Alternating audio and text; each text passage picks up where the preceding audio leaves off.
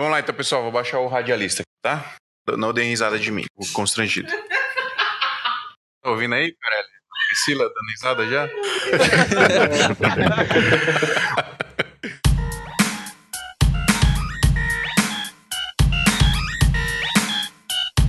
Salve, salve, seguidores da nossa querida Santinha. Bem-vindos a mais um episódio do Santa Mãe do Iso Alto, seu podcast de audiovisual.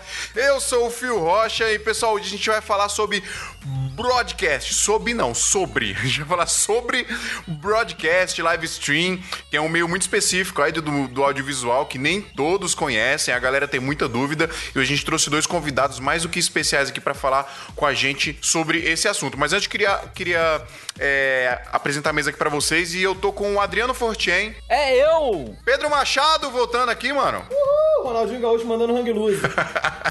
e os nossos convidados de honra aqui, Rodrigo Carelli. Opa, tudo bem com vocês? Certo, mano. E Rodrigo Borges. Opa, tudo firme? Muito prazer. É nóis, galera. Você está ouvindo? Santa Mãe do Alto!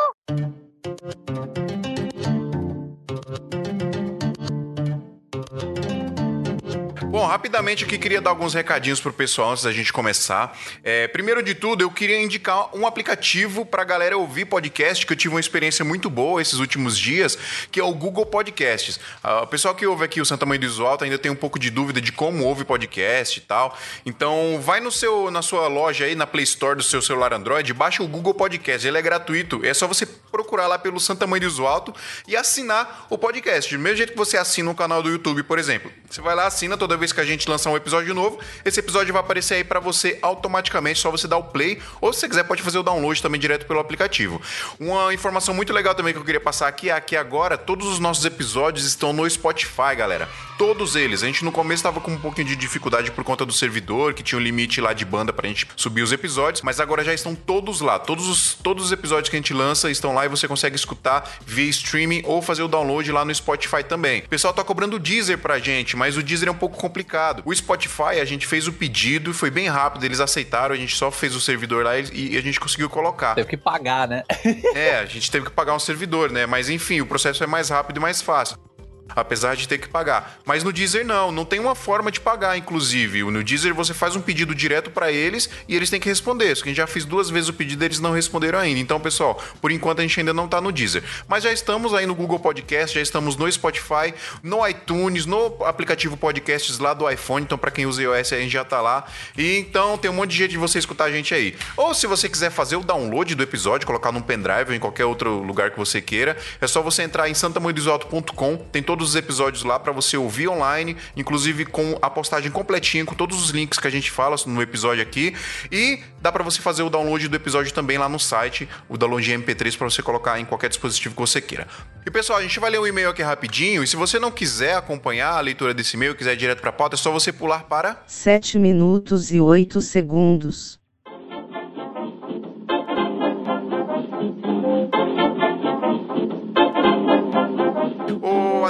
Eu. ô Pedro Machado, Eu? a gente tem um e-mail aqui, mano. Quem quer ler? Vou ler aqui. É do Elvis End, o Elvis que acaba. Elvis End. Fala aí, senhores. Para começar, meus parabéns pela iniciativa. O podcast está cada vez melhor. Vamos lá. Meu nome é Elvis, moro em Mangaratiba, Rio de Janeiro, e comecei a ingressar por fazer vídeos em 2016. Para ser honesto, queria comprar um drone e, para não ficar feio com a minha mulher, disse que ia ser para trabalho. Já era fotógrafo amador nas horas vagas e, como trabalho oficial, era e sou consultor em Analytics em uma grande empresa. Contudo, mantenho esse emprego apenas pela grana, pois o que eu gosto mesmo de fazer é vídeo. ah, acho que ele quis dizer que aí, pra quem tem dois empregos, né? Quem é o Július aí? Hoje tem um pequeno projeto chamado Aérea. Aí tem um Instagram aqui, né, que é o Aérea Imagens e o Facebook Aérea Imagens também. Onde a visão é ser a melhor produtora de imagens da Costa Verde do Rio de Janeiro. Sei que estou longe, mas a meta é essa. Ele mora onde? Mangaratiba? Mangaratiba. Mangaratiba, é. Aqui perto. É legal lá, Pedrão? É bacana, é tipo, mais ou menos meia hora daqui de casa, de Campo Grande. Vizinho, pô. Conheci Jesus, o Pedro Machado, no workshop do Rafael Edson. E nesse dia descobri que gosto muito de fashion film. Estou até direcionando meu perfil pessoal para essa área. Enfim, continue com um trabalho top e para fechar vou deixar uma treta. Qual é o preconceito de vocês com Final Cut Pro X? Já usei Premiere e acho uma boa merda. Oxe, mas ninguém tem preconceito com É, Final Cut. Na verdade, a galera tem preconceito é com o Premiere, é o contrário, porra. Não, o Final Cut é top, cara. Aí PS usa o Mac e PS alguém que tenha participado do workshop do Rafael Edson já recebeu o certificado de presença. Eu ainda não recebi. Ô, Aí é- Rafael, manda o certificado pros caras aí, mano. Então, sobre o Final Cut, cara, assim, eu, eu comecei com. Acho que foi o meu primeiro software, segundo software, que eu comecei mesmo com o Movie Maker. Mas aí, quando, quando eu peguei um Mac, né, passei pro Final Cut 7, que era muito bacana, assim, ele era basicamente um, um Premiere funcional, né, que o Premiere travava, o Final Cut não. É, Aí quando veio o Final Cut 10, cara, assim, eu acho que quando ele lançou foi um pouco ruim, tanto pelo aspecto visual, que ele mudava completamente o design do o layout do, do programa, né? Como por causa de questões assim de você querer saber fazer alguma coisa, não tinha tutorial, algumas ferramentas não tinham, tal. Mas hoje, cara, o Final Cut 10 eu acho que é um- uma das melhores NLEs que existem, assim. Eu acho que ele e o DaVinci entre as NLEs para, vamos dizer, para trabalhos menores, né? Porque aí produtoras usam Avid, usam outras, outras ferramentas. Mas assim, para trabalhos menores, para mim Final Cut e o DaVinci estão as, as melhores que tem. Não sei o que vocês acham. Final Cut é ruim porque eu não uso Final Cut, então é ruim. Eu gosto do Premiere, só não vou falar muito porque senão vai travar aqui a Já gravação. travou. Vai travar. Cara, eu conheci o. Eu conheci o Elvis lá no, no workshop, ele é um maluco muito gente boa, é um cara muito mente aberta, tá ligado? Ele tem uma visão muito bacana. Um abraço pro Elvis. Sobre o lance do Rafael Edson, eu não fiquei sabendo de nada de certificado e tudo mais. Ele falou que ia chegar por e-mail, mas eu nem sei qual foi o e-mail que eu me cadastrei. A gente vai gravar um podcast aqui com o Rafael. Acho que é- ele foi convidado e o cara é, né? Quem que convidou ele? Foi você, Pedro? Acho que, se eu não me engano, fui eu, cara. O maluco é gente boa pra caramba, o maluco é muito sinistro.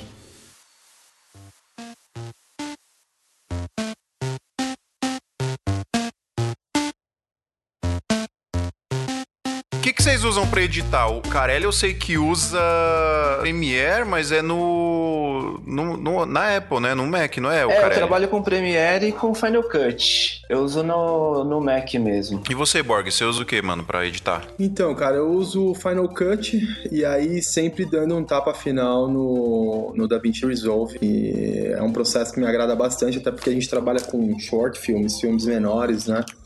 E é um processo que me agrada hoje.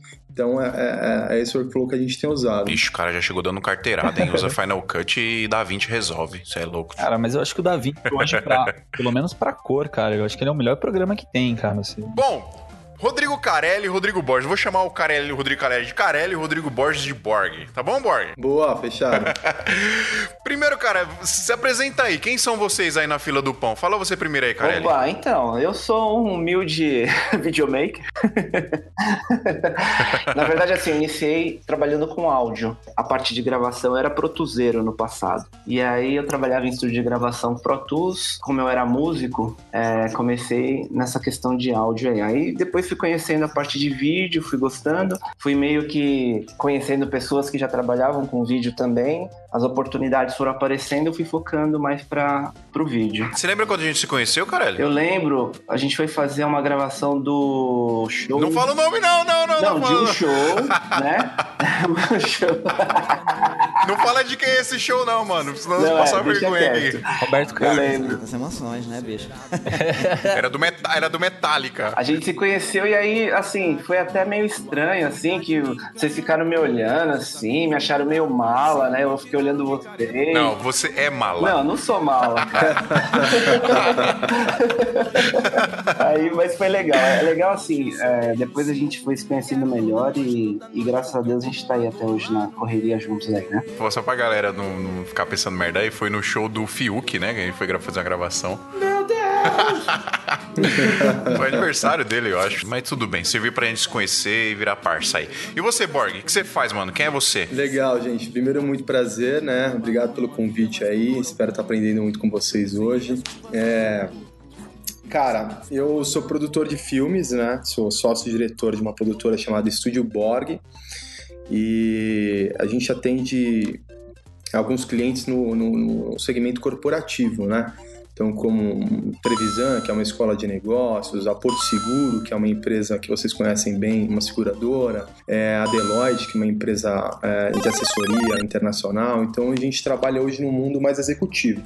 Mas no passado eu comecei é, digitalizando né, VHS para DVD, digitalizando fotografias para DVD e criando é, aqueles momentos maravilhosos que era chamado burn, né? Que era torrar um, um, DVD e transformar um conteúdo dissipado ali em uma informação que tivesse um sentido para alguém, que era os memories, né? Que era aquelas retrospectivas. E aí, pô, também trabalhei muito tempo com eventos sociais, né? Fui sócio do Bruno Nakamura, da Nakamove durante um tempo. Nakamura que vende peça para todo mundo ou outro Nakamura? Não, não, acho que é outro Nakamura.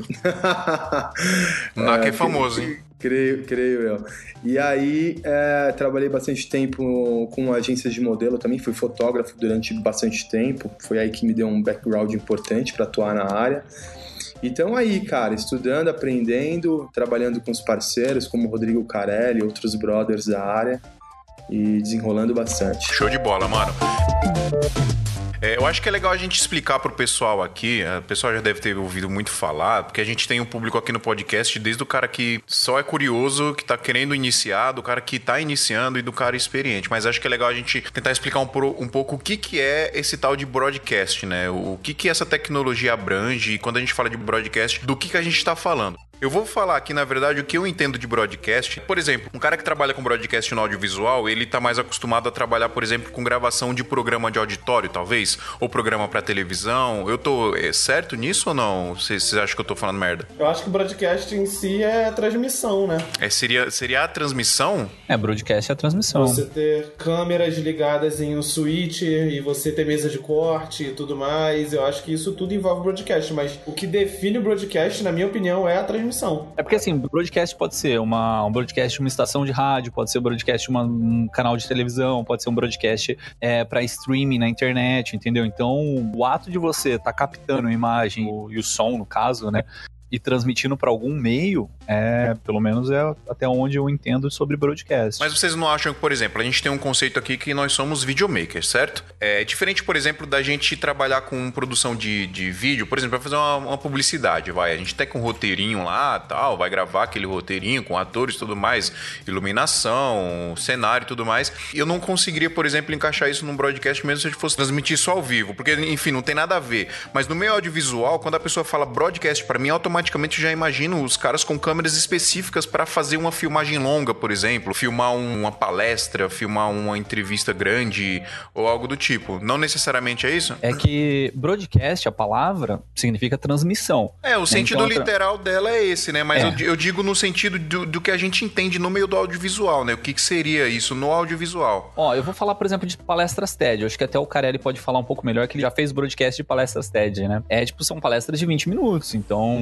não são uma coisa tão grande e não deixa de ser um broadcast. Se você tá transmitindo para algum lugar, seja pra internet, seja pra televisão, é um broadcast. E se eu não estiver transmitindo? Aí não é. Você acha que não é? O que, que você acha, o Borg? Se, se, eu não estiver transmitindo, mas se eu tiver com a mesma configuração de uma transmissão, igual a gente fez um trampo lá da Croton há pouco tempo atrás, aquilo seria um broadcast para você? Bom, primeiro que assim, né, a radiodifusão, né, que é o famoso broadcast aqui no Brasil, ela tá muito ligada à raiz do que foi o rádio, do que foi a TV, e a gente pega pega, junta tudo isso e traz como estrutura, né? As pessoas às vezes ligam muito à questão da estrutura. Até certo ponto é verdade, porque se você vai fazer, por exemplo, um TED que tem 20 minutos, você precisa de um equipamento básico que suporte captar aquelas imagens e levar aquele conteúdo todo para um switcher, por exemplo. Você tem toda uma robustez. Então, tá muito ligado a isso. Mas broadcast é radiodifusão, né? A gente tem uma, um, uma feira aqui que chama SAT Broadcast and Cable, que é muito legal. E é uma a, a, o termo broadcast ele está muito ligado à questão da engenharia do que é a televisão, né? Do que é as questões de transmissão. É por isso que eu gosto de, de usar o termo broadcast justamente para falar sobre essa estrutura.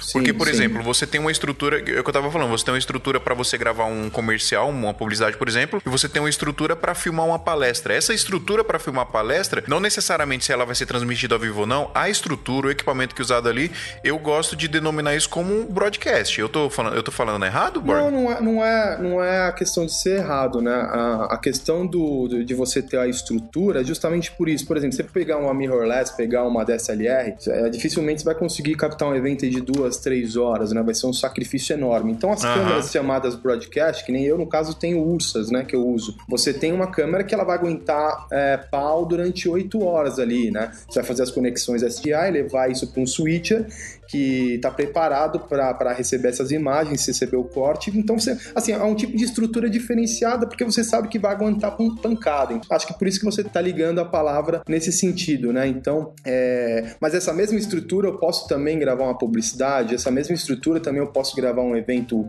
sei lá, social. Não tem necessariamente que transmitir ao vivo, né? Isso, não, não tem que necessariamente transmitir ao vivo, mas é importante e interessante que você menciona sobre a estrutura, porque é isso mesmo. Quando você vai fazer um evento, você tem uma responsabilidade enorme ali é, que já vem da prevenção, né? Da escolha do equipamento para poder fazer aquele trabalho. E esse sinônimo do broadcast, ele se adapta bem a essa questão técnica, né? De você preparar uma estrutura robusta, com toda a prevenção possível, para poder captar aquele evento. Ou seja, um TED de 20 minutos, ou seja, um evento aí de 8 horas, como é o Simplo que eu faço todo ano. Acho que a gente começou a falar de equipamento, aí acho que a gente podia começar a entrar nessa questão de estrutura mesmo. Vamos pegar um exemplo, vai. Vamos, vamos pegar a transmissão de uma palestra. Vai rolar uma palestra e essa palestra precisa ser transmitida para ao, ao vivo e precisa ser gravada ali, sei lá, por três, quatro câmeras. Qual é a estrutura que a gente precisa montar para gravar aquilo e ter backup e tudo mais, a gente precisa falar, por exemplo, de mesa de corte, de os cabos SDI, diferença de SDI para HDMI, por exemplo, o tipo de filmadora que a gente vai ter que usar para aguentar esse pau aí.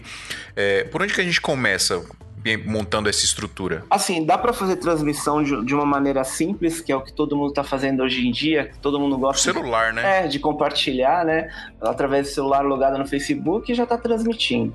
E aí, quando a gente começa a ir para a linha mais profissional, a gente precisa de, no mínimo, ter uma placa de captura, capturar as imagens da câmera ou de um computador, do que seja, ligado num PC ou no Mac, para você começar a brincar, né, com esse negócio de transmissão. E aí também a questão da internet, é, é importante ter uma banda robusta, porque senão você vai transmitir um, material com baixíssima qualidade, não vai atingir o público é, da forma que você gostaria, o seu cliente.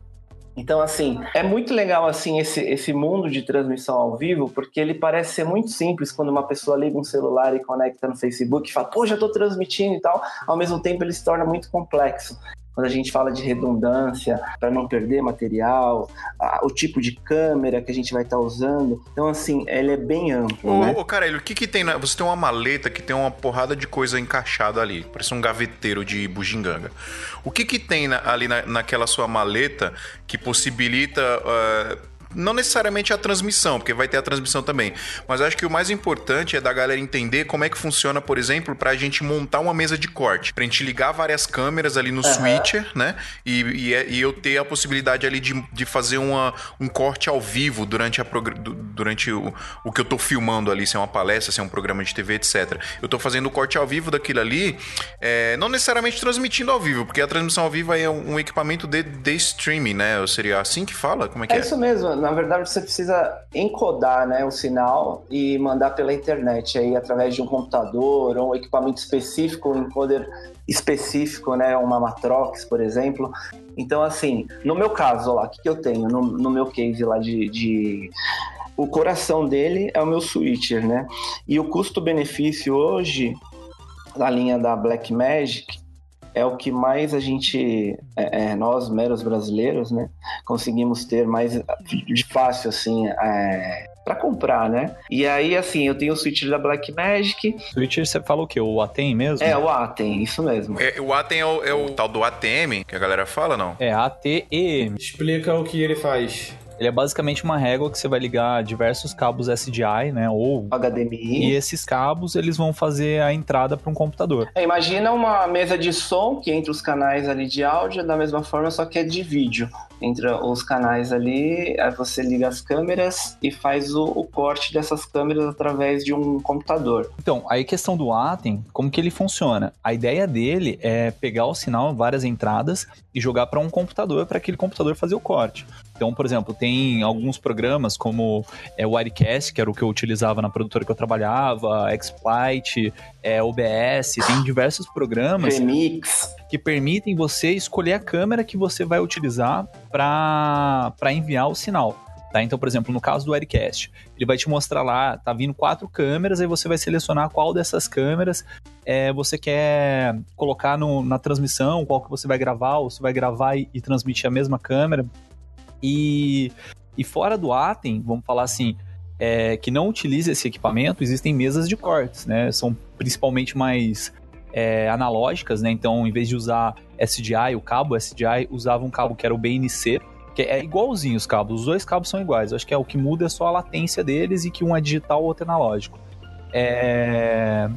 E, assim, as mesas de corte, por exemplo, da TV, que você vê o cara lá mexendo naquela, naquela maquininha de corte e tal, né? Aquele Stricaster, é, é uma marca que faz mesa de cortes. Então, assim, eles mexiam naquele equipamento que já era é, completo, né? Não precisava de um computador. Era a máquina inteira, a mesa de corte era o computador, era tudo ali. Então, isso aí também é uma outra ferramenta para você captar a entrada da, das câmeras que, que estão vindo, né? Vamos por partes então. A gente tem esse o, o Atem, que é o, a, que é o switcher, né? Que é ele. As câmeras vão entrar nele ali e vai possibilitar a gente visualizar essas câmeras todas ao mesmo tempo e fazer o corte ao, a, em tempo real ali. Agora, como que a gente liga essas câmeras nesse switcher? A gente tem problema às vezes de distância, né? Então, é, por exemplo, em alguns casos a gente não consegue usar HDMI porque o HDMI tem problema de delay, não tem? É porque assim, para trabalhar com distância no HDMI com segurança, a gente vai poder trabalhar somente até 20 metros. Mas mesmo assim não é o indicado, porque o HDMI não, não é muito bom para isso, né? O ideal é fazer ou via cabo de rede, né, com conversor, ou via SDI. O melhor SDI, na minha opinião. Esse cabo, no caso, seria para ligar a câmera na, na, mesa de corte ou no Atem, o que for que seja. Isso. E como as câmeras são de broadcast, né, são específicas para isso, então ela já tem a saída SDI, a gente não precisou fazer a conversão.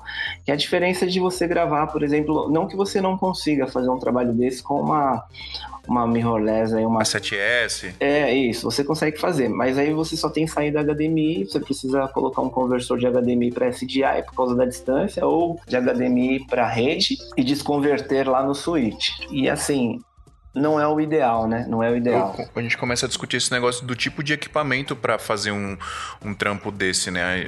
A gente tem vários problemas, por exemplo, para usar DSLR ou mirrorless, que um dos problemas é esse, daí do SDI, do HDMI, né? Que a gente precisaria converter. E tem outro problema que o Borg estava falando aí de aguentar o tranco, né?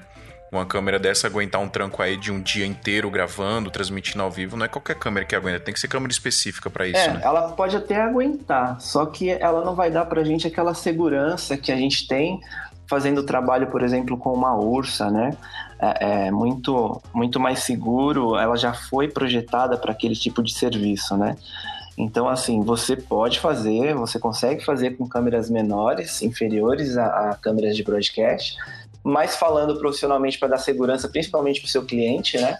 Não é o ideal. É, só complementando exatamente isso, né? Você trabalhar com câmeras é, mirrorless ou DSLR, você tem ali um limite é, de uso de bateria, você tem um desconforto muito grande, né? Quando você trabalhar com uma câmera, por exemplo, a Ursa, você tem ali, é, você pode ligar ela numa, numa rede de energia e você também tem uma V-Mount, que é uma bateria específica que aguenta, é, tem um, um, você tem longa duração de filmagem com uma bateria dessa. Então, poxa, é muito mais agradável, é muito mais fácil, você tem uma certa tranquilidade para trabalhar durante horas, né? E, mas é o que o Rodrigo falou, você vai fazer um, um, um trabalho que tem 10, 15, 20 minutos, ok, você aguenta bem, dá para se virar, também dá para usar essas câmeras como uma câmera de fuga ou algo do tipo, né? E, e, falando sobre câmeras PTZ, né, eu tô aprendendo um pouquinho sobre elas agora. Lá na Trevisan, que é uma faculdade que a gente atende aqui em São Paulo, no Brooklyn, nós temos três câmeras PTZs que estão por IP, né? Elas estão ligadas a um, um computador. Nesse computador a gente tem um software que é o VMix, que é diferente de todo esse sistema que a gente falou até agora. O VMix ele é um software muito legal, muito democrático, então você consegue inserir várias câmeras de, é, é, diferentes, como uma PTZ, você consegue colocar uma Ursa ou uma DSLR, diferente, por exemplo, de quando você está usando o sistema Atem, né? Todo o processo ali, o FPS, quadros, é, é, você tem uma certa exigência de protocolo ali para poder fazer o seu trabalho. O VMix ele é um pouquinho mais democrático, mas é, é, todos os softwares têm seus prós e contras, não vou entrar aqui, mas é, teoricamente é isso. As câmeras PTZ são câmeras já utilizadas, por exemplo, no Jornal Nacional, em alguns programas, é, onde você, por exemplo, tem um controlador que ele tem um joystick e aí ele consegue controlar muitas câmeras. É, então você tem lá, no meu caso, eu sozinho corto, né? Eu, eu, faço o movimento das três câmeras, corto, faço a live, né? Então, opero o software, opero as câmeras, faço a live e gravo. Então, cara, se você for ver isso no mercado, é uma exigência profissional grande, porque você acaba fazendo o trabalho de cinco a seis pessoas. Caramba, evento. cara, você tá fazendo muita coisa ao mesmo tempo, né? É, porque, mas esse é o futuro, esse é o futuro, né, cara? Não tem, infelizmente, a gente vive uma grande transição na comunicação, né? Não só na área audiovisual, mas em muitos mercados, né? Então, é, a gente precisa, como profissional, e essa é uma dica que eu deixo para quem está começando, você tem uma noção de que você precisa ter um certo autoconhecimento, uma busca constante, né? É, porque você vai se deparar com cenários onde é, não tem mais volta. Então, nesse caso, por exemplo, onde eu opero várias câmeras, faço todo esse trabalho, é porque existe uma necessidade, né? E a gente tem que estar tá ali resolvendo. Mas é o futuro, não tem muito como voltar nesse sentido, tá? As câmeras PTZ são câmeras robóticas, nesse caso opero lá por IP, e a gente faz as transmissões a partir delas. Vou fazer um adendo para explicar mesmo essas câmeras PTZ, né? Que para quem não conhece é aquelas câmeras tipo de sala de, de conferência, sabe? Que é um que é um globo que fica no meio da, da mesa. É, elas parecem até aquelas câmeras de segurança que coloca no teto. E aí você consegue ter todo o controle dela de, de direção, tal. Shopping Center tem essas câmeras também, né? Big Brother. É, Exato. É só para explicar, porque, porque para quem não conhece o que é a PTZ. E essas câmeras, assim, é, é elas estão chegando para ficar mesmo, cara, porque você tem algumas marcas hoje que têm extrema qualidade. Então você tem muitas PTZs que estão batendo de frente com muitas câmeras robustas hoje no mercado, tá? E é importante dizer também, assim, que é, as câmeras PTZ são muito boas, mas elas são para serviços específicos, né? Por exemplo, palestras, coisas mais. Não, não vai você querer gravar um show, por exemplo, com câmeras PTZ. É, no caso lá da Trevisan, você faz EAD lá, né, Borg? É, nesse caso específico, esse equipamento ele fica na Arena Trevisan, que é onde acontecem os congressos, as palestras, né? E aí nós fazemos algumas transmissões, é, às vezes fechadas, às vezes no YouTube também. É, fora isso, tem também a inserção de gráficos, né? Às vezes você deixa preparado ali é, GC, logo, é, marca d'água, esse tipo de coisa coisa você vai acabar enfrentando mesmo nesse tipo de trabalho porque também o trabalho de broadcast, ele é um trabalho que vem de dias anteriores, né? Eu pelo menos fazia, eu trabalhei dois anos numa empresa que a gente fazia broadcast e viajava assim, Brasil inteiro, Rio de Janeiro, é, Brasília, Curitiba, para fazer assim, para Sebrae, para Petrobras, para é, assim diversos clientes grandes, né? E a gente planejava assim dias anteriores, assim, tanto para passar cabeamento, para passar energia, porque as câmeras já ficam é, ligadas na tomada direto, ao passar os cabos mesmo, SDI, ou, ou no caso a gente usava ainda analógico, né, BNC, é, para fazer o, o, som também, que é algo que a gente acabou não citando, né? Porque o som você tem que calcular toda a a influência que, que tem o cabeamento, né? Porque se tiver energização no som, não vai ficar legal, tem que ter um equipamento bacana. Mas é um trampo assim que deve muito planejamento, né? Por exemplo, o layout que o Borg estava comentando. É, quando você vai lançar aqueles GCs, né? Aqueles. É, vai colocar o nome do, do, apresentador embaixo, né? No low third.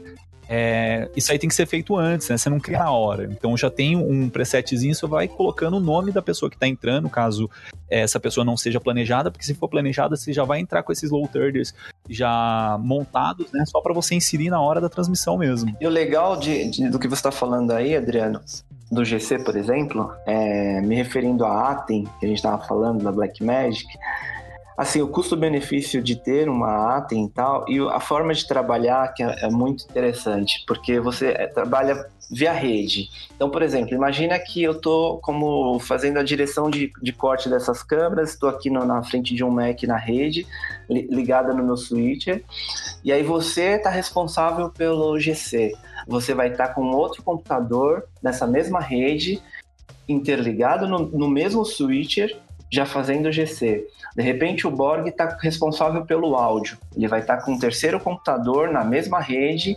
Olha só a possibilidade que você tem de estar trabalhando e com um equipamento que é relativamente acessível, assim, ele, ele não é como se fosse uma estrutura de TV com aquela mesa super que só dá para trazer lá da gringa, que não tem condições nenhuma de comprar aqui no Brasil. É, e imagina, a, a gente em 2018 já tá podendo é, ter acesso a esse tipo de equipamento com muito mais facilidade, né? É que assim, não é simplesmente ter um switcher que você já está preparado para atuar, né? O switcher é, é o coração do negócio ali, mas tem a parte de, de gravação, de, de cabeamento que não é barato, mesa de som, e aí tem um monte de, de, de equipamento aí para frente. Mas tudo vai adquirindo aos poucos e pegando os trabalhos conforme a estrutura que você tem, né? E até questão de transporte, né? É, verdade. O transporte, o, o Carelli andou com o carrinho dele rebaixado.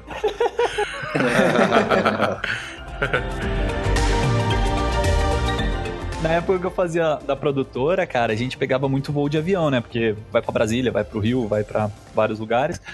E, cara, a gente chegava a pagar assim, tipo, três, quatro vezes o valor da nossa passagem por causa do peso dos equipamentos, né? Então você fala assim: ah, vai a mesa de corte, beleza, ela tem um peso lá X. Só que cabo, cara, é muito pesado, velho. E você leva caixas e caixas de cabo para fazer um evento se você não consegue locar no, no- na cidade que você vai fazer a transmissão. É, outra possibilidade de ligar as câmeras na mesa é com um link sem fio também, né? Isso, o link sem fio é show de bola, né? Pra você, por exemplo, gravar um show, aí você coloca um câmera móvel lá com um stead, por exemplo, no palco, com esse link sem fio.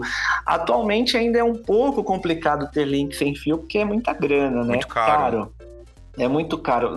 Tem link sem fio, mas assim, é, ele tem limite de distância bem, bem próximo, assim, os mais acessíveis, que já são caros, né? Mas se for para uma linha aí, para é, é uma coisa bem profissional, assim, é meio que inviável, assim, você acaba tendo que alugar, porque senão você tem que deixar seu rim lá, né? na BH para trazer um link sem fio.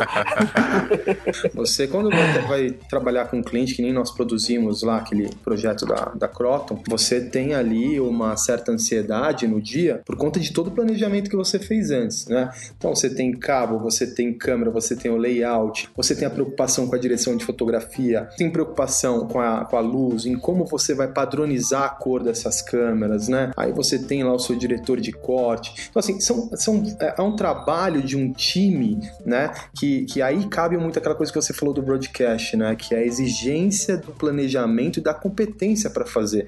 Porque realmente, é, na, na minha concepção, quem me acompanha, conversa comigo, sabe que eu acredito que o futuro do vídeo é ao vivo. Então, vai ser é, é, o trabalho de transmissão ao vivo, ele passa por uma evolução do profissional videomaker, filmmaker, uma exigência de preparação muito grande, né? Por isso que a gente trabalha em parceria, né? É difícil você trabalhar numa transmissão sozinho. Eu e o Carelli, por exemplo, a gente tem essa parceria muito por conta dessa exigência emocional da preparação do trabalho e o conhecimento técnico, né? Então, no meio do trabalho, um complementa o outro como parceiro para poder suprir, porque acontece às vezes um detalhe como você perdeu um sinal de uma câmera, todas estão funcionando, uma parou.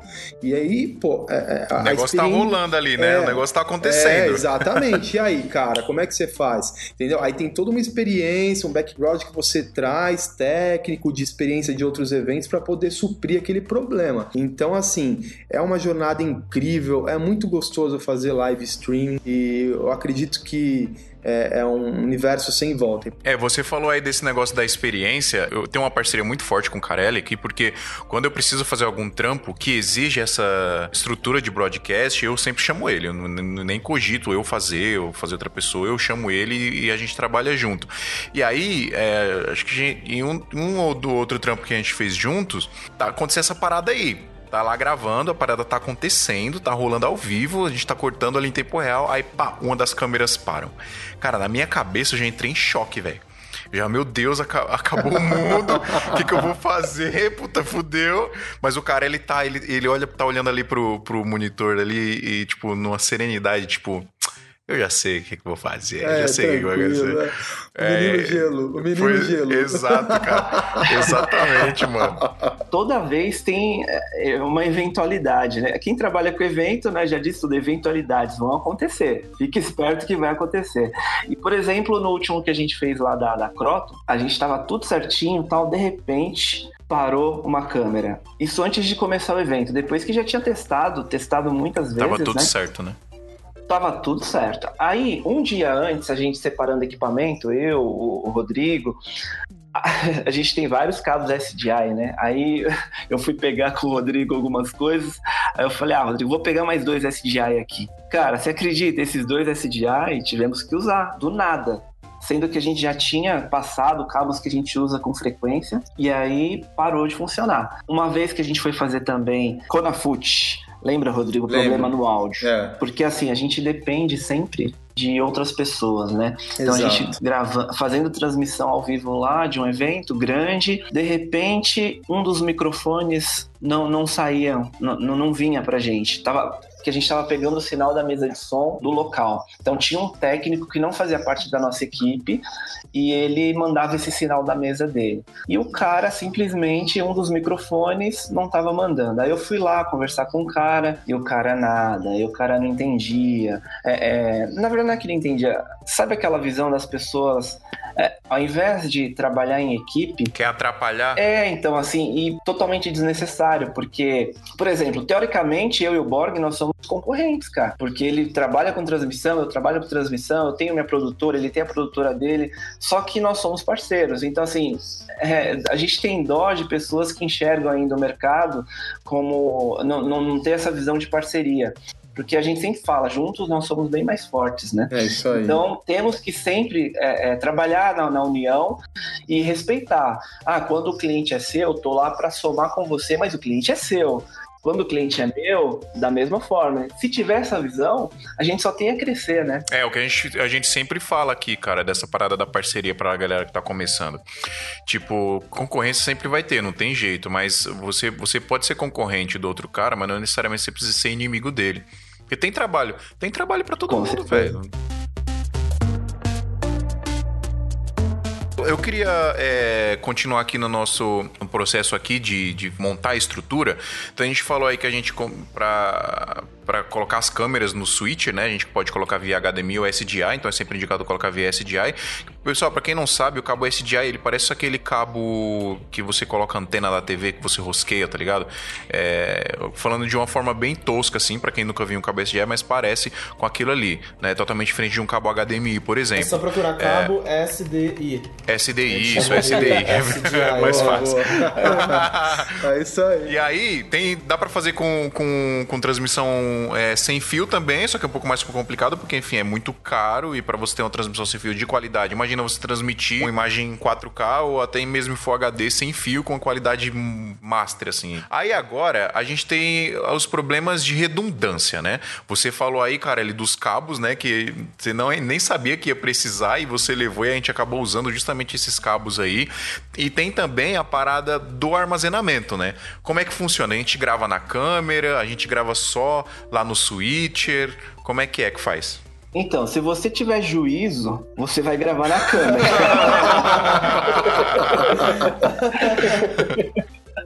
Agora, se você for meio loucão, você grava direto no Switch. E aí você corre os riscos, né? Mas aí tem como gravar nos dois ao mesmo tempo? Tem como gravar nos dois ao mesmo tempo. Então, por isso que aí entra mais uma vez as câmeras do broadcast. Elas possibilitam fazer isso, né? Cara, mas câmera também de broadcast, tá? Não que seja para isso, né? Mas questão de quem quer fazer broadcast e não tem muita grana, tá saindo a Blackmagic Pocket Cinema Câmera 4K. Era isso que eu ia falar. Ela vai resolver todos esses nossos problemas aí, né? Porque qual que é o maior problema da gente usar a câmera broadcast mesmo de qualidade? É, é o custo-benefício, né? Porque a gente não encontra câmera barata. Por exemplo, o Borg tá falando que usa Ursa.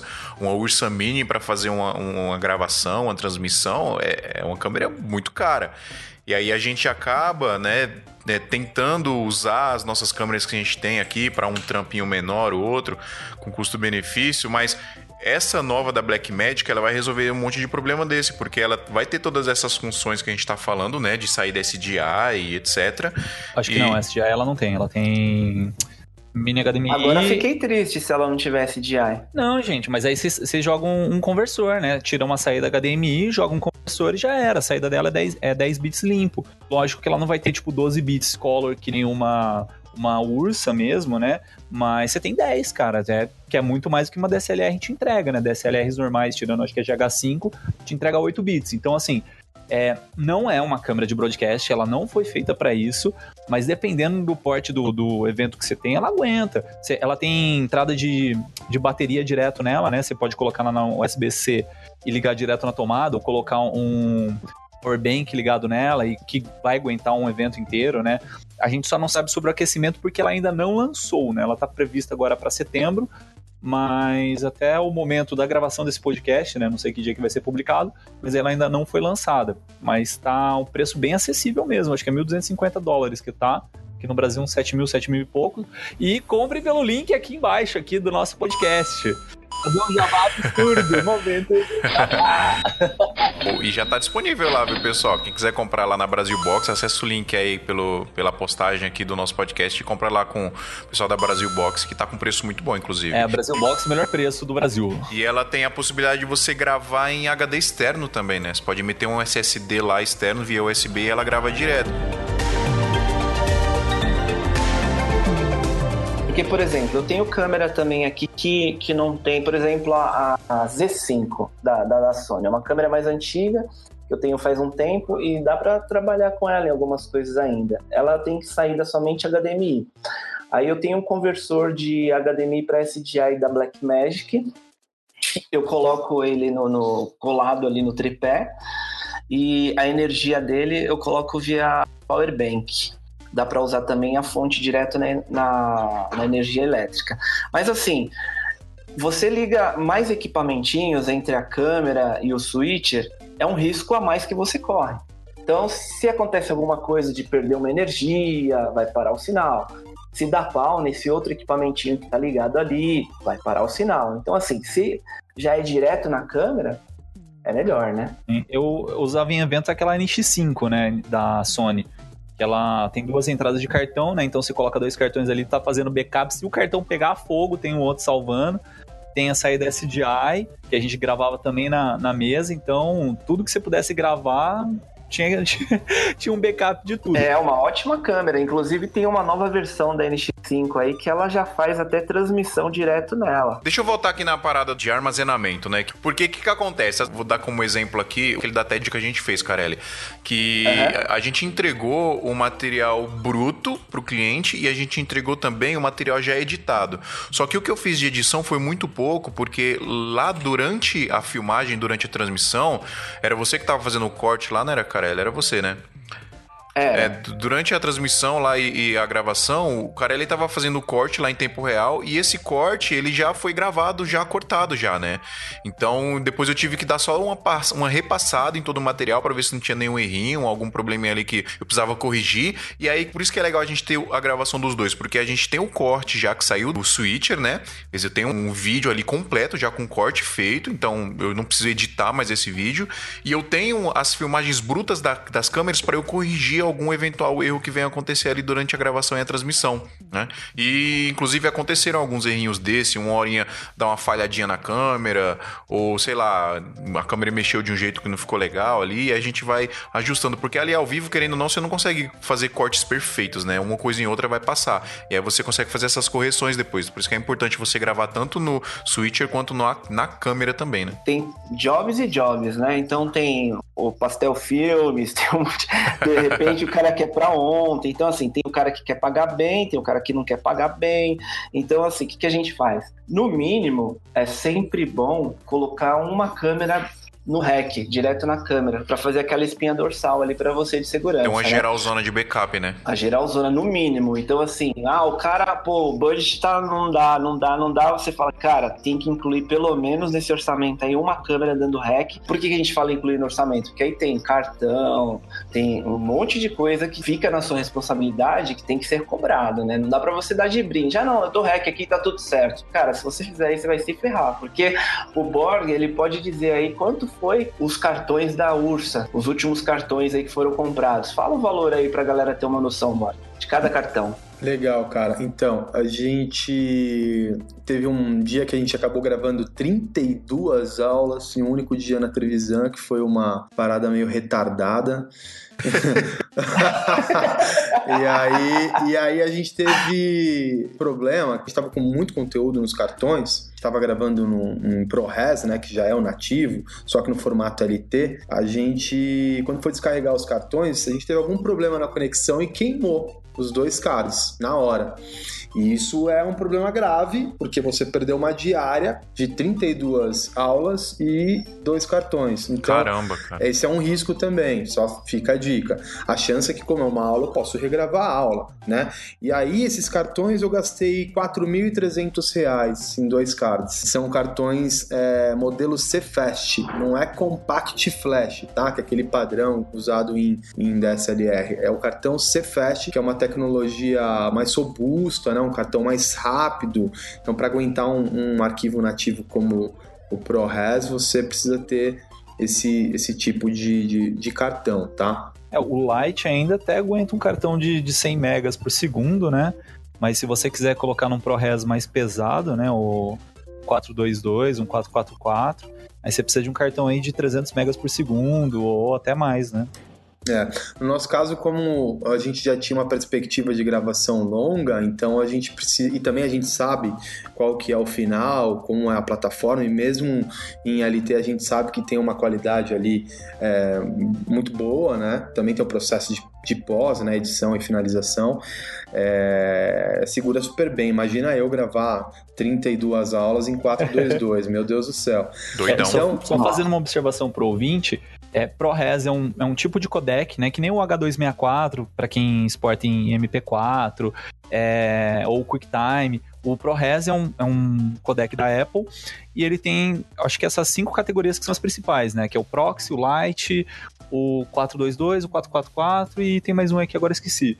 É, o HQ. E quanto maior, né, mais maior o tamanho dos arquivos, né? Mas se você pegar Mais o ProRes maior? mais maior, de bom. mais maior de bom.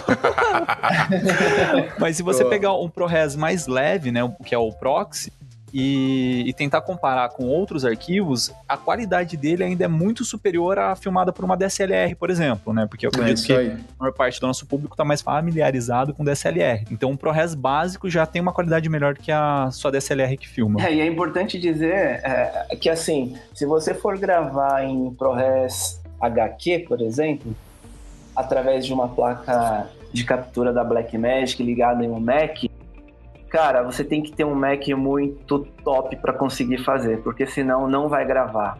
Imagina isso. Então, quando a gente fala os equipamentos para transmissão, para broadcast, estão ficando mais acessíveis, mas mesmo assim ainda é um pouco complicado. A gente tem que são anos e anos de batalha ali comprando um equipamento hoje, outro daqui a pouco, porque senão não tem como, né?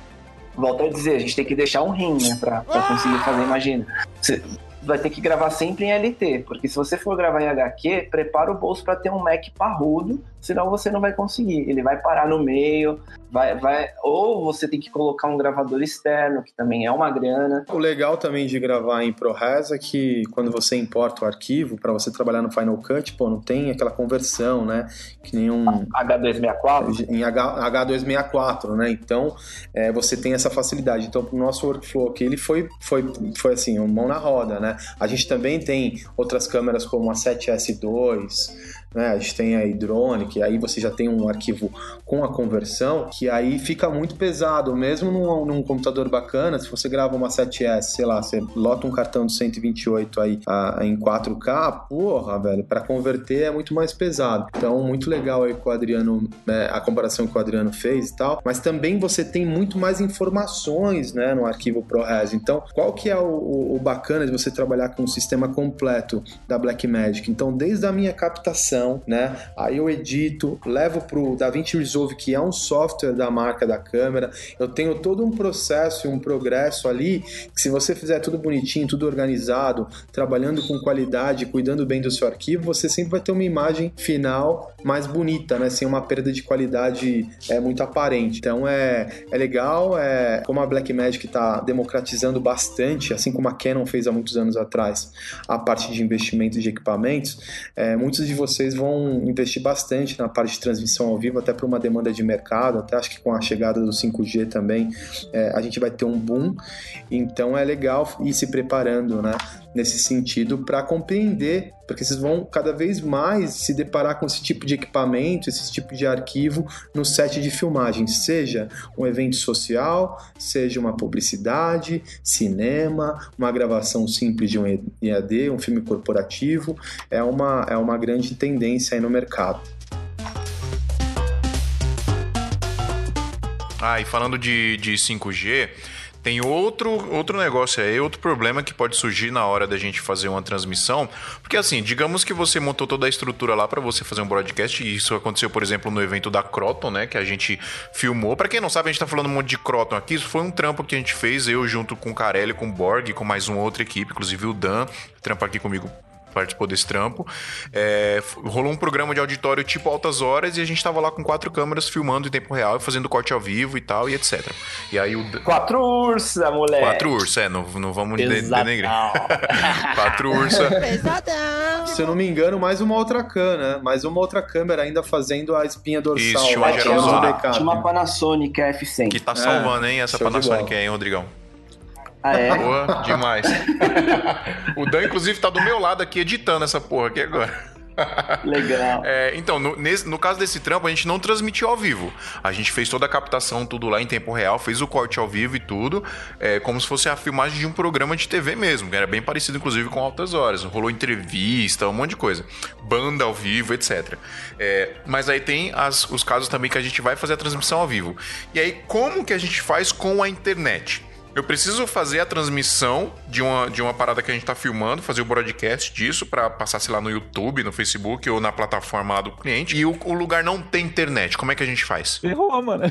você, tem que contratar a internet se precisa transmitir de alguma forma. É, tem que contratar um link dedicado, né? Como é que funciona isso, Rô? Você já passou por isso, caralho? Já, já passei por isso. Chegou lá, não tinha, e o cliente achou que era só só me contratar e tá tudo certo. Eu levo um 3G no bolso e bora subir a imagem pra internet. Não é bem assim que funciona. e aí tem que contratar link, né? Tem empresas que são específicas na, na, nesse segmento, né? E, e, é muito legal, eu não vou me lembrar o nome do, do, do equipamento, mas ele tem quatro modems de, de, de, operadoras ali, 3, 4G. É o Teradec. Isso, Teradec. Falando assim, mais simples assim, somam a carga dessa, a potência dessa, dessa internet aí para você conseguir subir essa, essa imagem que você está gerando, né? E, e, é muito legal, assim, tem, é um equipamento que não é baratinho, então os caras são focados só nisso. Você, por exemplo, você leva leva todo o seu equipamento aí, câmera, switcher, e o cara ele vem só com aquele modem específico para mandar o sinal via internet para você. Se não for dessa forma, pode ser também via satélite. Então você aluga ali um, um tempo no, do, do, do, satélite para você mandar o sinal lá para cima através de uma empresa específica também que vai colocar um carro lá fora com uma antena, direcionar para o satélite. Nossa senhora. Aqueles carrinhos da Globo, tipo. Tipo isso. Tem, tem uma empresa grande que, que atua em São Paulo que é a Casablanca. Eles fazem isso. É, é, são os caras que dominam esse mercado aí de, de satélite. E, e assim, para fazer um, um, uma transmissão aí, só os, o, o, link que o cara vai levar para você, uma média de 4 mil reais. E aí você fala para o cliente isso, pô, não tem internet aqui, eu preciso de, de um link dedicado com no mínimo 5 MB de upload para a gente transmitir em 720p, mas o ideal seriam 10 MB de upload, vamos pagar aí 4 mil reais só da internet. O cara, não, você é louco. Eu falei, não, louco é você, né? a gente tá começando a brincar agora. Vamos é. continuar estamos por aqui. Pior que o link, cara, assim, pelo menos eu fazia bastante evento que contratava empresas específicas para instalar um link por dois, três dias, né? Que é até o caso que eu comentei do planejamento, que tem que planejar uma semana antes um evento desse, desse porte. E os caras iam lá, montavam no dia anterior, ficava dois dias e era coisa desse tipo mesmo, 4 mil reais, assim, um link dedicado. É. Por dia, é, né? A gente, a gente tem algumas tecnologias hoje, né? Então, por exemplo, você tem a possibilidade de contratar uma empresa uh, que te forneça um multilink, né? Como a LiveU, que é uma, um equipamento que foi feito em Israel, que é muito bacana.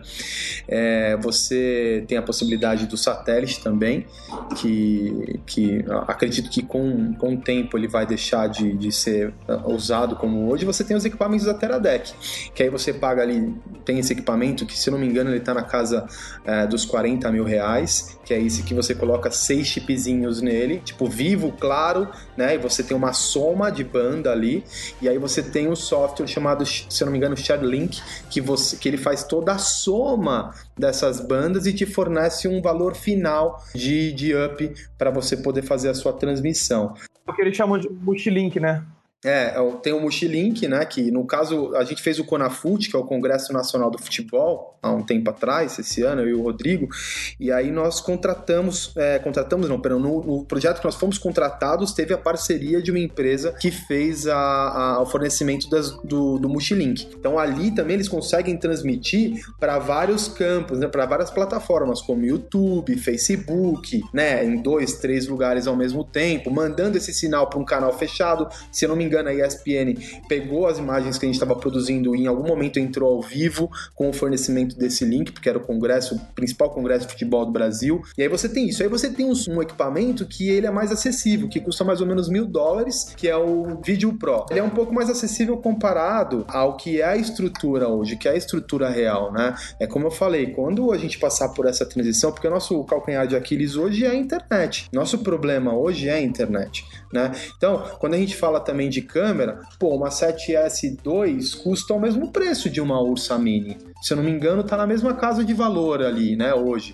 Então é claro que a gente tem o problema do dólar, né? Senão seria muito mais fácil e democrático para todo mundo é, se inserir nessa, nessa área. Mas, mas você tem essas opções, ou satélite, ou você pode contratar um Teradek com alguém que tem assinatura do Sharelink e somar essa banda, né? Ou você contrata uma empresa específica, que é o caso da LiveU, pega esse multilink e dali você fica tranquilo. Você só tira um cabo SDI e entrega para um profissional da empresa de streaming e ele fica responsável pelo endereço de URL, a plataforma que vai ser usado. E o cliente tem essa ciência. E tudo isso é muito bem, bem preparado na pré-produção, né? Que você faz uma visita técnica antes no espaço. Por exemplo, lá na Trevisan, as transmissões que eu faço no VMix, eu utilizo a banda da internet do próprio prédio, porque eu estou ali do lado da Berrine, a internet ali é muito boa, né? Por conta da exigência do setorial ali, as empresas, instituições Então, é, só para que todo mundo entenda, a gente depende muito da necessidade, a gente tem necessidade do upload hoje, né? E esse é o nosso calcanhar de Aquiles, mas a partir do momento que a gente tiver essa revolução tecnológica, que a banda da internet ficar mais acessível, com mais qualidade, a gente vai ter um boom de solicitação de, de produtos audiovisuais ao vivo, como nunca antes visto na história da comunicação. Bom, então agora a gente tem toda a nossa estrutura montada. Já colocamos as câmeras lá no switcher pelo cabo SDI. É, tá tudo prontinho, já estamos com conexão de internet para transmitir. E aí a gente tem lá na nossa frente um monitor com um monte de câmeras ali, um monte de, de quadradinho lá com as câmeras. E a gente vai fazer esse corte ao vivo durante a transmissão como que é feito esse corte e como que a gente se comunica com os caras que estão lá operando a câmera. A galera que trabalha com sistema de segurança o pessoal de segurança estão acostumados a ver aqueles quadradinhos, né, com várias câmeras. E, e é até engraçado quando o pessoal me pergunta: você trabalha com o quê? Eu falo, ah, áudio e vídeo tal. Aí o pessoal, ah, você trabalha segurança? claro, Aquele é o cara ele é o porteiro do prédio, né?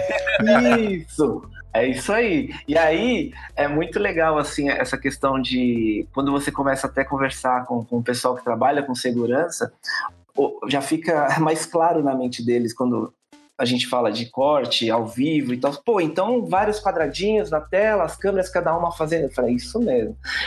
É muito, é muito louco o, o diretor de, de corte ali. O cara tem que estar tá muito atento, porque imagina você vai fazer uma palestra aí, no mínimo, geralmente, são três câmeras.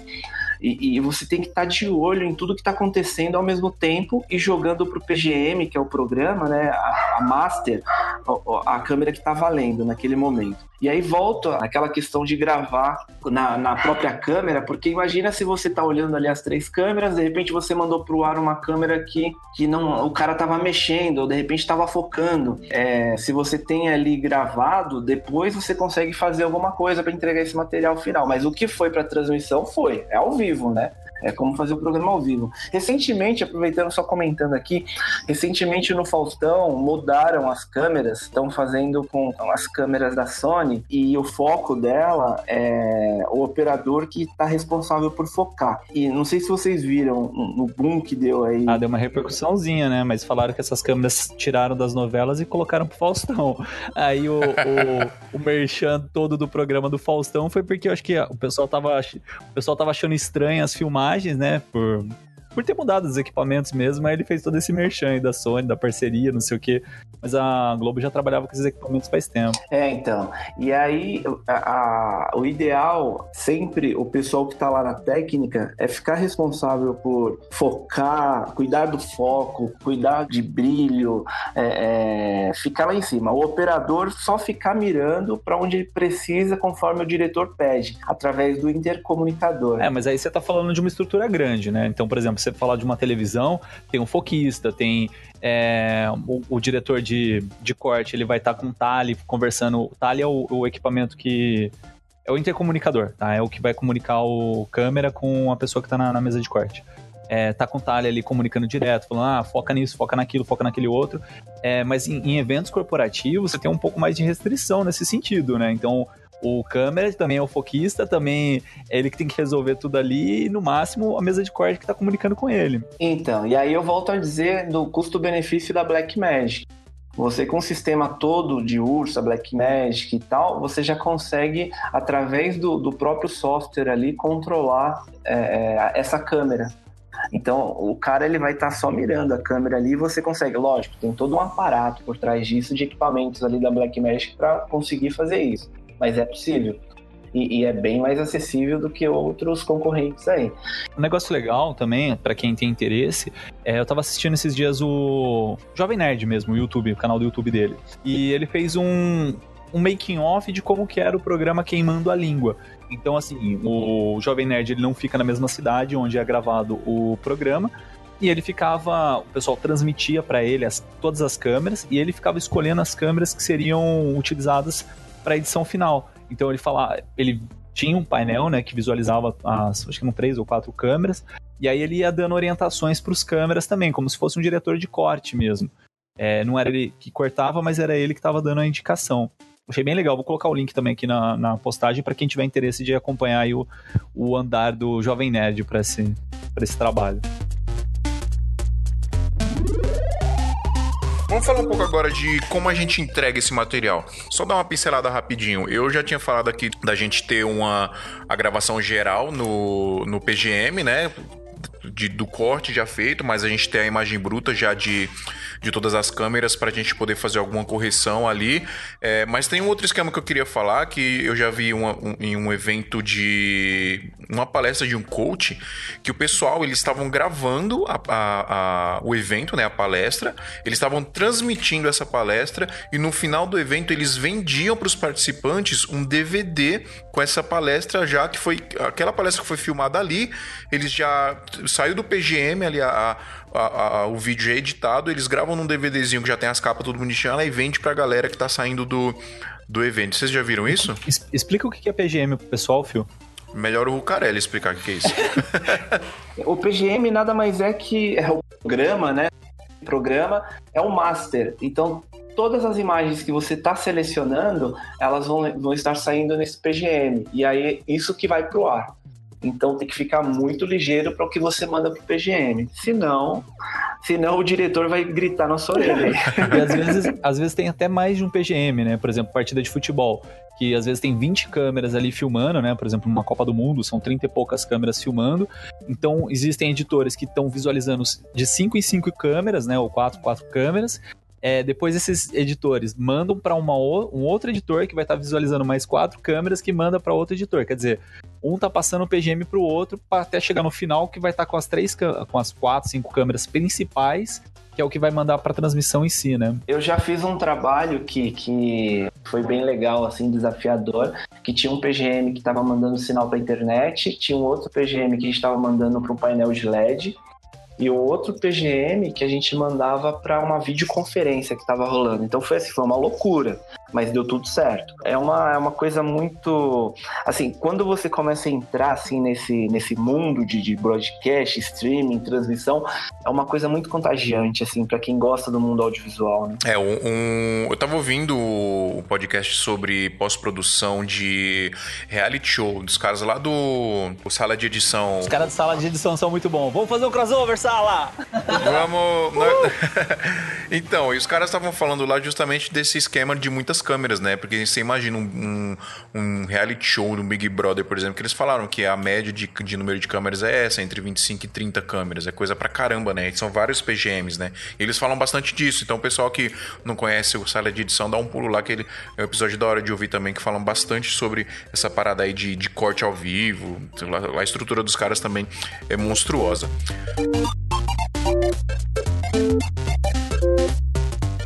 Bom, pessoal, eu queria que vocês, principalmente o Carelli Borg aí, que me falasse como é que tá o mercado brasileiro para esse tipo de trabalho específico de broadcast, de filmagem de, de evento, assim, corporativo, palestra, programas, etc. O que, que vocês acham? Tá bom? Tá ruim? Tá caindo? Tá aumentando? O mercado, ele tá em ascensão, né? Eu eu tenho a produtora há 12 anos e posso dizer e afirmar que 2018 foi um ano incrível para a gente, está sendo um ano incrível. Então você tem aí uma infinidade de clientes dentro da publicidade ou dentro do universo corporativo que estão sentindo até pela dor que eles têm a necessidade de se comunicar através do ao vivo. Né? O ao vivo ele engaja melhor, é o novo queridinho aí dos departamentos de marketing das empresas relacionadas à publicidade. E você tem aí infinitas possibilidades. Até mesmo as redes sociais estão dando um destaque maior para quem está fazendo conteúdo ao vivo, né? Porque eles estão investindo, eles estão querendo dar um up na galera que gosta disso para poder competir com um plataformas de streaming tipo Twitch e tudo mais. Então, Pedro, eu acho que o um negócio que está muito comum, inclusive, principalmente nessa, nessa época aqui de eleição, são essas sabatinas que o pessoal está fazendo com os candidatos a presidente, os vistos e tudo mais, que os caras fazem transmissão ao vivo pro Facebook, e aí você está assistindo ali, você acha que é um negócio simples, e toda essa estrutura que a gente está falando aqui é aplicada nisso, né? que é legal também, cara, que nem você tinha mencionado lá sobre a possibilidade de vender conteúdo no final do evento. Então, isso é algo muito legal, porque imagina você produzir, vamos uma parte dos eventos sociais, você vai fazer um casamento e aí pô, você tem ali 16 pessoas que fazem parte dos padrinhos e no final, imagina você entregar um SD, um, uma mídia final onde você tá entregando a cerimônia completa. O cara tá vestido ali, tá saindo do casamento, você entrega como presente pra esse cara o casamento na íntegra. Não, é um Sammy Day completo, um pouquinho, pouquinho diferente do Sammy Day, porque seria da cerimônia inteira. Então, hoje, a Blackmagic ela tem um duplicador que tem até 25 entradas para cartões SD. Esse, esse duplicador ele é revolucionário, porque imagina você é, ir numa escola, por exemplo, eu tenho um cliente que é o Colégio Miguel Cervantes. Tem lá uma- um, um teatro onde as crianças vão participar. Tem 400 pessoas. Eu faço uma parceria com o colégio e coloco lá dois duplicadores ou três. Posso fazer uma pré-venda ou posso fazer a venda no final do evento. Cara, se eu tenho lá um cara cortando todo um sistema broadcast, na hora eu já gravo no cartão, só tiro, coloco num pack e vendo para esse cara. Mas aí a questão é, você falou, você falou sobre a questão de casamento. O orçamento de um casamento médio vale a pena para esse tipo de trabalho? Não, se o cara. Você tem que vender esse serviço pro casal, né? Se o casal paga. Então, isso que eu ia comentar. Isso que eu ia comentar. Eu, eu já tentei fazer isso. Na verdade, eu já fiz dois casamentos assim. Meio que paguei pra trabalhar pra tentar vender a ideia. Pra ter o portfólio, né? É, e assim, foi muito legal. É uma loucura, né? Uma correria, uma loucura. Mas eu arrisquei, tentei. Cara, não foi pra frente por causa do, do custo. Tipo, as pessoas não querem pagar o que realmente tem que ser pago, né? Aham. E isso inviabilizou o meu projeto para casamento. Mas, por exemplo, eu tenho um cliente que é um colégio que eu faço a, gra- a gravação de, das festas de final de ano, apresentações e tal, e no término eu já entrego a mídia para os pais. Então, assim, rola, rola sim. Só que para casamento, por exemplo, acho que ainda tá meio distante esse, esse mercado. É que tem que pensar também, cara, porque eu, na minha concepção, assim, quem trabalha com casamento é um negócio assim, tensão total a todo momento, tá ligado? Qualquer coisinha, qualquer errinho, você perdeu tudo. E broadcast também, é assim. É. Aí você mistura os dois. é, é, é pedir pra dar zica, velho. Mas eu já fiz um casamento uma vez que o. A família da noiva morava, tipo assim, no Ceará, não lembro, era um, era um lugar um pouco mais distante de São Paulo. E não ia poder vir. Então, o que, que eles fizeram? É essa ideia. Eles contrataram uma equipe para fazer a transmissão ao vivo, né? Era só uma câmera, mas assim, tinha toda uma, uma estrutura de broadcast mesmo, sabe? Tipo, é, desde a questão da preocupação com o link, com, com é, toda a preocupação em si, né? E aí eles fizeram a, a transmissão com aquela câmera lá paradinha, né, no tripé, mas, tipo, quem tava no Ceará conseguiu assistir o casamento de um ponto de vista único, mas foi legal, né? Teve um casal aí que não é muito famoso que fez isso recentemente, transmitiu pro mundo. Transmitiu pro mundo todo, que foi o casamento real, né? Ninguém riu, isso foi uma piada, ninguém riu, cara. É, só pra complementar assim o que o Adriano tava falando, e aí, cara, a gente vai entrar num outro ponto que é, é, você tem aí várias fatias dentro do mercado, né? Você tem ca- casamentos que são mais acessíveis, você tem casamentos que são super luxuosos, tem casamentos intermediários, tudo é uma questão de orçamento. Eu, por exemplo, acredito que vai existir essa revolução. É difícil de enxergar agora? Sim. Por quê? Porque é muito caro, porque a gente tem uma internet que não está preparada para isso, né? Falando do produto de transmissão ao vivo na internet. O brasileiro, ele, ele, ele gosta de serviços personalizados, ele é um cara que quer ter algo diferenciado, sabe? Nosso público, ele é um público exigente. Então depende muito de quem está fazendo e como está vendendo. Eu, por exemplo, não teria uma equipe só, eu teria duas equipes. O Carelli trabalha comigo, ele sabe como é que funciona hoje. Eu tenho uma equipe de jornalismo com dois cinegrafistas, com uma jornalista que faz uma cobertura quando eu faço evento corporativo e tem a minha equipe que é a equipe é, de broadcast ali, né? Então é uma coisa que, que vai levar um tempo para acontecer. Existe o equipamento, existe essa proposta. De, vocês podem entrar lá dentro do site da Blackmagic, chama Blackmagic Duplicator 4K, o equipamento. E aí depende muito do setor, da região, de quem é a produtora, quem é o cliente, tá? Isso falando de um único segmento. Aí eu tenho esportes, eu tenho peças teatrais, eu tenho os eventos corporativos que eu posso ter uma parceria com um cara, vou chutar um nome aqui, sei lá, Leandro Carnal. E aí um evento para mil pessoas. E esse cara pode ter a equipe dele, no final do evento ele vender por 99 reais a palestra Que dele. beleza, E aí, hein? Vendeu para mil pessoas, são 99 mil reais. Então, são, são, são Não, é uma possibilidade. A gente tem aí um, um produto que traz escala para o produtor audiovisual. Vai ser aqueles casamentos tipo reunião de Star Wars, né? São um monte de hologramas, né? Um monte de tablets com o rostinho da galera e só assistindo por broadcast. É, então, existe essa possibilidade. Então, como produto, a gente mencionou aí três produtos, que um é gravar e depois fazer a pós, que é o tradicional que todo produtor de eventos sociais faz hoje. Outro produto é você ter a mesma equipe transmitir esse conteúdo e captando com essa mesma equipe, né? E o outro é você gravar o evento e vender o conteúdo ou dar de brinde o conteúdo no final do seu evento. Depende de qual segmento você está atuando. Mas acredito sim é, que a gente vai ter as, é, todas essas possibilidades, né? Páginas personalizadas, então cada vez mais essa, essa transmissão, esse streaming, essa, essas informações de dados via internet é, consumidas de forma personalizada, por que não por pessoas comuns como eu, você e tudo mais. Acho que uma coisa que a gente falou muito pouco foi sobre shows, né? Fazer filmagem e transmissão de shows também, né? Que a gente, a gente acabou falando pouco. É, é um pouco, assim, é mais complexo quando você fala de show, por exemplo, por causa dos direitos autorais, né? Então, se você vai transmitir no Facebook, no YouTube, se entra uma trilha ali com direitos autorais, simplesmente derruba a sua transmissão. Ah, e o Carelli, isso inclusive é importante falar porque às vezes rola de um cara no evento, por exemplo, colocar uma música que tem direitos autorais para tocar no palco, por exemplo, né?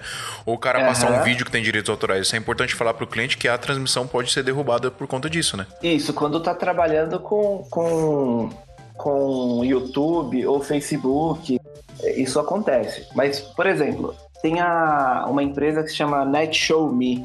Eles têm um servidor próprio e você vai fazer sua transmissão, você aluga ali o espaço naquele servidor e você pode jogar o link no seu site, nas redes sociais e tudo mais. E dessa forma, você não é pego com no, nos direitos autorais. Então, é muito importante quando você vai fazer uma venda, entender o que, que o cliente está tá, tá querendo, né, realmente, o que, que ele precisa, porque senão você pode passar poucas e boas aí no momento da sua transmissão, né, por falta de informação, ou de de repente querer eh, fechar de qualquer forma, é, não agrega valor naquilo, no seu produto, e o cliente não sabe, né? Ele não tem essa noção de que de repente pode ter o direito autoral, pode derrubar a transmissão dele, então tem que ficar bem ligado na, na, nas questões técnicas, principalmente, né? Deixa eu só fazer um comentário aqui que a gente estava falando de de fazer a presença no casamento, né, sem estar. Tem um robozinho que chama Double Robotics Telepresence Robotic. Meu Deus do céu. Ele é exatamente, é esse, essa imagem que eu mandei para vocês. Ela é exatamente isso. É um tablet em cima que vai a cara da pessoa que tá assistindo o negócio, aí tem uma câmerazinha embaixo que é transmitida para pessoa que tá, sei lá, quilômetros de distância daquele evento. E aí o cara pode assistir de longe e ficar com o rostinho ali na, sentado na cadeira, velho. Tosqueira. que merda.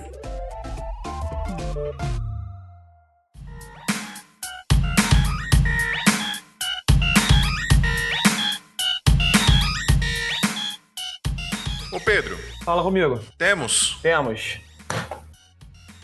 Não. Adriano, temos? temos, cara. É, temos. temos, mano. Eu queria agradecer o, o Borg Carelli. Temos o quê? Explica o temos que um episódio, temos um episódio. o Borg Carelli, Queria agradecer vocês imensamente, velho. Muito obrigado mesmo. Eu não sei se a gente falou de tudo que tinha que falar aqui. Inclusive, eu quero até falar para os ouvintes mandarem e-mail pra gente aí se tiver alguma coisa a acrescentar ou a nos corrigir também. Manda e-mail pra gente. Se tiver dúvida, a gente vai tentar responder no próximo episódio aí as dúvidas que vocês tiverem. Mas muito obrigado, velho, que vocês, vocês terem topado participar. Vocês querem falar alguma coisa aí, ô Carelli, ou Borg? Então, eu quero agradecer aí pelo convite. É sempre bom compartilhar informação, a gente está sempre aprendendo e, e, dizer que, meu, transmita ao vivo, tudo que você puder, transmite ao vivo, cara. Esse é, esse é o futuro. Todo mundo é, é cada vez mais tendo sua TV é, é, portátil, né? Todo mundo achou um ponto de internet, faz stream, faz live e bora pra cima. Só não, trans, só não transmite os nude, o resto pode transmitir. Ah, depois da meia-noite até dá. Aí não é family friendly. E aí, Borg, quer falar alguma coisa? Eu quero agradecer a oportunidade, aprendi muito com vocês hoje, né? Muito bacana fazer esse tipo de interação. Agradecer ao Pedro, agradecer a você, Fio, ao Carelli por ter é, convidado também, ao Adriano, super profissional. É, cara, obrigado pela oportunidade, espero estar outras vezes aí com vocês dividindo informações e, e, colaborando com o nosso mercado. Show, vocês são sempre bem-vindos, galera. Sempre que tiver um tema interessante que dê pra encaixar vocês, eu vou chamar assim, que foi muito da hora. Esse foi um dos episódios mais da hora, assim, de conhecimento que a gente gravou. Eu, eu fiquei em silêncio o tempo todo porque é basicamente um assunto que eu não domino, então eu tava aqui absorvendo toda e qualquer informação que eles estavam passando. E foi muito construtivo para mim. Foda, né? Eu tava stalkeando aqui o episódio. É, exatamente. Eu tava aqui de stalker, tá ligado? Bem de ouvido de orelha em pé, mas aquilo que eu entendo e que eu posso ajudar, eu tô sempre compartilhando lá no grupo, no Audiovisual Arte, nosso grupo no Facebook. É, quem quiser também pode solicitar lá para entrar, participar, postar dúvida, é, usar a barra de pesquisa para ver se alguém de repente já perguntou a sua dúvida. E queria agradecer os rapazes, queria agradecer o Fio pelo convite novamente de participar. E é isso aí, é nóis. É nóis, tamo junto, gente. pessoal. Valeu. Até semana que vem. Opa, deu certo. É uma loucura você acompanhar. É... Minha cachorra tá latindo, não tá chegando. Você está ouvindo? Santa Mãe do Alto!